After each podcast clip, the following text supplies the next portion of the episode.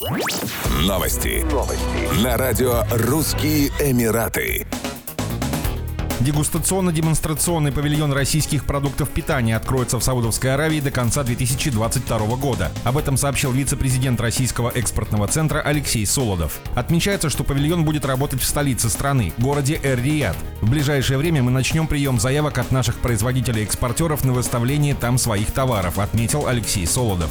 Сейчас павильоны успешно работают в Китае, Шанхай, Египте, Каир, Объединенных Арабских Эмиратах, Дубай и Вьетнаме, Ханой. Кроме того, принято решение об открытии точки в турецком Стамбуле. Ранее в Москве открылась регистрация на участие московских промышленных компаний в бизнес-миссии в Объединенные Арабские Эмираты, сообщил глава Департамента инвестиционной и промышленной политики российской столицы Владислав Овчинский. Бизнес-миссия пройдет с 21 по 24 ноября. Подача заявок на участие в ней продлится до 15 сентября. Участие является бесплатным.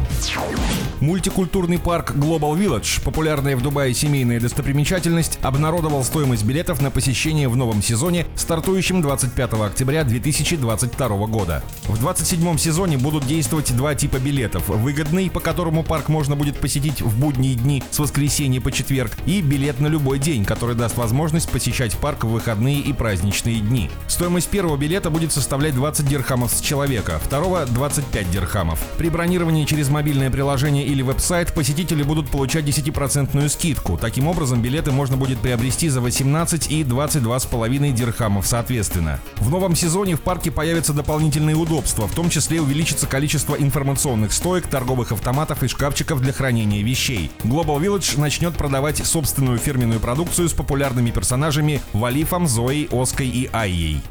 Еще больше новостей читайте на сайте RussianEmirates.com